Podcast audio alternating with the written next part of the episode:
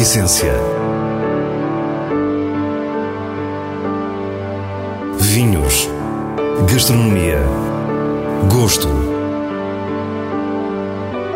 A Essência tem a autoria da revista de vinhos A Essência do Vinho, com Célia Lourenço.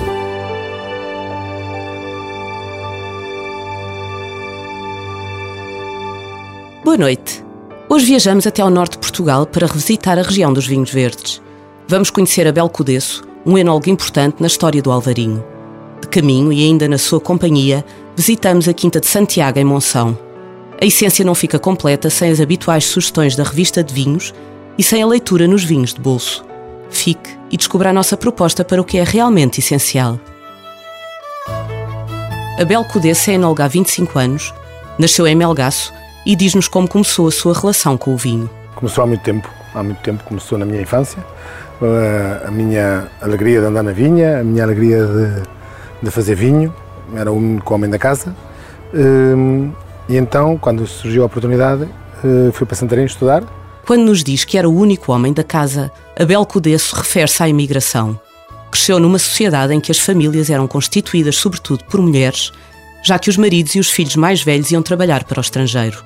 Com 12 ou 13 anos, Abel faz o seu primeiro vinho um branco quando apenas se faziam vinhos tintos na região. Depois do curso na Escola Agrária de Santarém, volta a casa. Comecei a ser o enólogo residente da, da Adega Quintas de Melgaço. Lá permaneço durante 13 anos. Após 13 anos, por vários motivos, saio, envergo pelo outro caminho, mudo de região, não esquecendo das pessoas que já cá tinha, não é? Eu tinha alguns projetos de raiz, como a Adega do Cego, o Região do Melgaço, hum, mas vou para Baião. Em Baião entro na, na empresa Quinta do Ferro, aí estou dois anos. Depois da experiência na Quinta do Ferro, onde teve o prazer de fazer espumante, um estilo de vinho que gosta particularmente, regressa ao Alvarinho, mas não a Melgaço. Agora era a sua vez de emigrar. Regresso e como não havia grande espaço na sub-região naquele momento, opto e vou para a sub-região ou para a região de Rias Baixas na Galiza. Lá permaneço sete anos. Regresso a Portugal porque nunca me senti completamente integrado em Espanha. Ou seja, eles gostavam imenso de mim, eu gostava imenso deles, mas não passava de mais um imigrante. Recebe uma proposta da prova em Monção que aceita de bom grado. O enólogo não esquece, no entanto, os anos que passou nas Rias Baixas. Parece não ter sido apenas o seu português que ficou definitivamente influenciado pelo sotaque galego. Nós tínhamos era um grande desconhecimento da, de Espanha, como se faziam as coisas lá, Uh, Falava-se que os vinhos espanhóis eram piores que os da sub-região de Monsanto Melgaço. Não tem nada a ver com isso. Nós tínhamos já um desconhecimento total. A região das Rias Baixas está localizada a sul da área costeira da Galiza e faz fronteira com o Minho. Do lado português, a região vitivinícola Vinhos Verdes é berço de uma das mais nobres castas brancas, o Alvarinho. Do outro lado da fronteira, esta variedade de uva tem o nome Albarinho. Abel Codesso passa então a conhecer as duas realidades, trabalhando com a mesma casta. Uh, tem uma zona marítima, totalmente, e depois tem a zona do condado onde eu trabalhei, que é uma zona muito parecida à sua região de Monsanto e Melgaço. E qual era a grande diferença? E de maneira diferente sempre, porque eles tentavam abranger um público. Do lado cá não se pensava assim, pensava-se em fazer um grande vinho, mas nunca se pensou em vender esse grande vinho. Do outro lado, não. Via-se primeiro a necessidade que era criada no mercado e depois ia-se eh, comatar essa necessidade aprendi que nós fazemos vinhos para os outros beberem e não para nós bebermos. Fala-se muito nisto, mas não temos essa noção. E eles têm. Por isso é que eles vendem o que vendem e nós estamos a começar nesse caminho e acho que estamos no bom caminho, mas levou-nos muito mais tempo que eles a aprender isso, porque eles também são uma região muito, muito jovem. 25 anos e 25 vindimas já permitem o estatuto. Já podem ser uma parte de uma história que Abel Codesso conta na primeira pessoa. A linha de tempo destes 25 anos revela mudanças enormes. A primeira coisa foi a paisagem paisagem mudou imenso porque eh, hoje é dominada por vinha e quando eu comecei há 25 anos não era assim. Uh, Melgaço então, muito menos. A vinha existia toda quase em Monção e em Melgaço plantou-se, mas plantou-se com muito mais critério que em Monção. Além da paisagem, a Bela enfatiza a evolução do capital humano na região. E depois já acho que cada vez fazemos melhores vinhos, mais direcionados. Já tentámos tratar a casta por tu, ou seja, nós não tínhamos conhecimento sobre a casta, mas hoje em dia Uh, há mais enólogos na região, cada vez há enólogos mais jovens, muito mais jovens que eu, uh, jovens com ideias, com, com pragmatismo, porque é muito importante ser pragmático no, no mundo dos vinhos.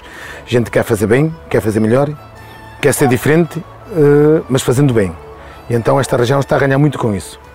Será houve pioneiros, não é? Mas eu também sou, faço parte desse, de, desses pioneiros, porque não há muita gente mais velha que eu na, na região. Abel Cudesse é enólogo de vários projetos, todos na sub-região de Monção e Melgaço. A Provan, acrónimo de Produtores de Vinho Alvarinho de Monção, é talvez a adega que mais notoriedade lhe deu. A, a Provan teve um, um, uma importância muito grande. Na altura só havia uma adega, que era a adega de Monção, que, que é cooperativa. Havia já outros produtores, mais antigos, alguns deles com grande renome, mas não tinham uh, dimensão na altura. Aparece a Provan, a Provan com dimensão, com pessoas capazes, com uma boa equipa de enologia, a fazer vinhos de qualidade modificou para melhor e ajudou muito a sua região a ser aquilo que ela é hoje.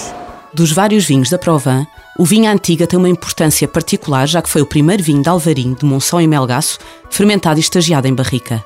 Estávamos no ano de 1996 e era o início de uma nova forma de pensar os brancos da região. Eu não era o enólogo da casa, mas uh, lançou-se o primeiro vinho fermentado e estagiado em barrica de Alvarinho. Na sua região de Monção e Melgaço foi a primeira vez que se fez. Na altura havia tudo, críticos e, e não críticos. Houve gente que disse que era arrojado, que era um projeto bom. É uma das marcas icónicas desta adega. Cá continua. Uh, o perfil mudou ligeiramente. Neste momento a madeira não se sente tanto, mas como quase todos os vinhos fermentados em barrica neste país, uh, a madeira está presente como algo mais para dar e não para ofuscar, nem para tapar defeitos. Da nossa conversa fica um homem simples, que não gosta de ir à cidade. Na sua história fica também a iniciativa pioneira de fazer espumantes de Alvarinho, que hoje são transversais à maior parte dos produtores. Para terminar, perguntámos a Abel Cudesso o que pensa ter dado à sua região. Dei estes 25 anos, dei a minha vida. Se me dediquei a algum projeto com, com total empenho e, e, e dedicação foi, foi à sua região e aos alvarinhos da sua região. Tenho uma paixão enorme por aquilo que faço. Eu só me sinto bem aqui. Aqui, quando digo aqui, digo sobre já no Monsanto e Melgaço, mas mais propriamente em Melgaço, onde fui nado e criado até tirar o curso e regressei, cá estou há 25 anos. A Quinta de Santiago é um dos mais recentes e estimulantes projetos de Monção. Joana Santiago recebe-nos na Moderna Adega, terminada em 2014. Deixou a advocacia para se dedicar ao projeto familiar e explica-nos porquê. Não posso dizer que o clique tenha sido imediato, até porque o plano inicial era manter uh, a advocacia eh, e, e, o projeto Quinta de Santiago ser um projeto uh, de família, uh, mas a part-time. Acontece que depois percebi mais tarde que o vinho não é necessariamente um negócio de números, mas é um negócio de paixões. E portanto eu apaixonei-me pelo vinho e depois já era muito difícil conseguir conciliar as duas coisas, porque eu tinha o meu corpo na advocacia e a minha alma uh, no vinho. E, portanto, a certa altura foi quase natural a, a, transição e a mudança, porque nós só vivemos uma vez e, e, é importante fazermos aquilo que nós realmente gostamos. Foi por aí. A quinta data de 1899 e o primeiro proprietário foi o bisavô de Joana. A produção de vinho que então acontecia era para autoconsumo e o projeto atual é um sonho que o seu pai, José Miguel Santiago, alimentava há muitos anos. Quando começamos este projeto, desafiados pela, pela mãe do meu pai, pela avó Mariazinha, um, criamos por, um, por querer perdurar o legado que era da minha avó um, e querer um, pouco ir buscar o que era tradicional. Ou seja, para nós fez todo o sentido quando nós começamos, não ir procurar o que é que os outros produtores faziam, mas tínhamos a nossa própria identidade, a nossa própria autenticidade e, portanto, expressá-la. A minha avó já fazia vinhos há muitos anos na Quinta de Santiago e, portanto, nós não fizemos mais do que transpor para uma marca e comercializá-la eh, aquilo que nós já fazíamos na Quinta de Santiago. Joana é enérgica e alegre e coloca essa energia nos seus vinhos com o maior orgulho pelo legado da família. Por isso, continua a defender a raça do seu Alvarinho. Lembro-me de, no início, um, um grande elogio um, para mim e, e, que me tocou e que, e, e, que me fez dar o clique, o tal clique, foi um, ler numa nota de prova que o nosso Alvarinho era um bom pergaminho daquilo que era um Alvarinho de Monção e Melgaço. Há cerca de dois anos, Abel Cudesso, que nos acompanha na visita, é convidado para ser o enólogo da Quinta de Santiago. Apesar de ter apenas duas vindimas com Joana, fala-nos assim da nossa anfitriã. Aqui é um projeto jovem, com pessoas jovens, com pessoas eh, dinâmicas, com uma pessoa que tem uma visão deste mundo diferente de todos os outros, eh, uma pessoa que pensa sempre, está sempre um passo à frente, porque é uma pessoa que é muito bem informada, eh, que tenta provar tudo e mais alguma coisa. Ela prova imenso, depois tem sempre uma coisa que questiona sempre. Porquê é que nós não podemos? Porquê é que nós não fazemos? Porquê é que uh, os outros fazem nós não fazemos? Porquê é que o Bordeaux faz nós não fazemos? Porquê é que Chablis faz nós não fazemos? Porquê é que nós não tentamos? Podemos não fazer, mas tentemos. Entusiasma-se e diz-nos que Santiago é o produtor mais exigente. Sempre mais, sempre mais. Está sempre a questionar-me. Eh, é a mais difícil que tenho, de todas. É a que mais pede de mim, é a que mais exige. Eh, não é que os outros não exijam. É que ela é sempre, é sempre é permanente, é permanente. E depois sabe, é criteriosa, e, e sabe, sabe, o que quer, realmente. Não digo com isto que os outros não saibam o que querem, mas ela, ela é, é acutilante. A palavra mesmo é acutilante. Ela está sempre em cima de tudo que se faz novo. Aparece qualquer coisa nova, ela aparece, traz para provarmos, provamos, falamos muito e provamos muito. Perante tudo isto, não resistimos a perguntar a Joana o que pensa de Abel Codesso. Diz-nos que o escolheram por ser um excelente técnico e por ser da terra. Depois, quando nos conta a relação que entretanto foi criada, percebemos que Abel não exagerou. Depois viemos a descobrir que o Abel uh, é uma pessoa super generosa, uh, além disso é muito divertida também e consegue aturar-me a mim e ao meu pai e à nossa família, que não é tarefa fácil. Uh, é, é, uma pessoa que apesar de ser mais velha, mais velha do que eu, tem um espírito muito aberto para tudo aquilo que todas as ideias, para o turbilhão de ideias uh, que vou tendo e está sempre disponível uh, para a partilha, para criar, para ensinar, que é muito importante. E, uh, e é uma pessoa muito genuína. A Quinta de Santiago procura linguagens diferentes e começa a desenvolver parcerias com produtores de outras regiões. Na adega vimos uma talha e percebemos que se trata de uma experiência com um enólogo do Alentejo.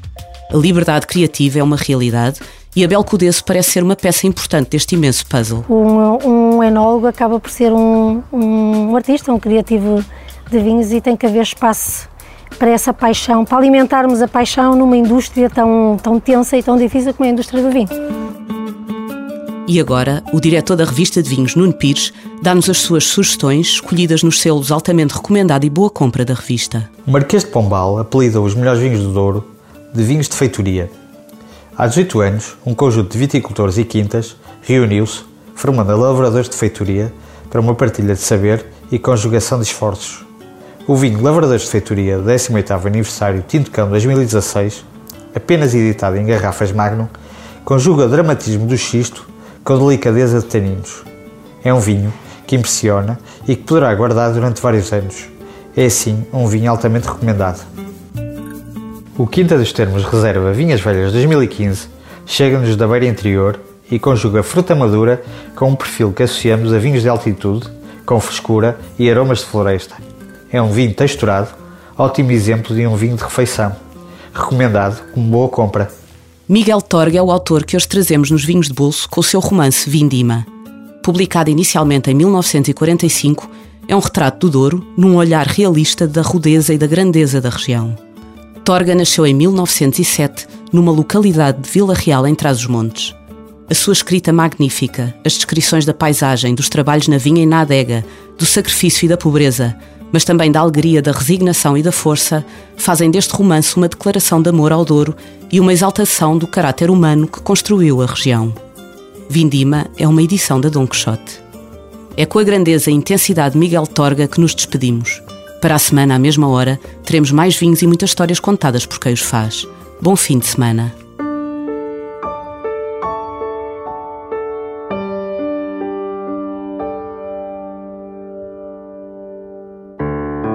A essência. Vinhos. Gastronomia. Gosto.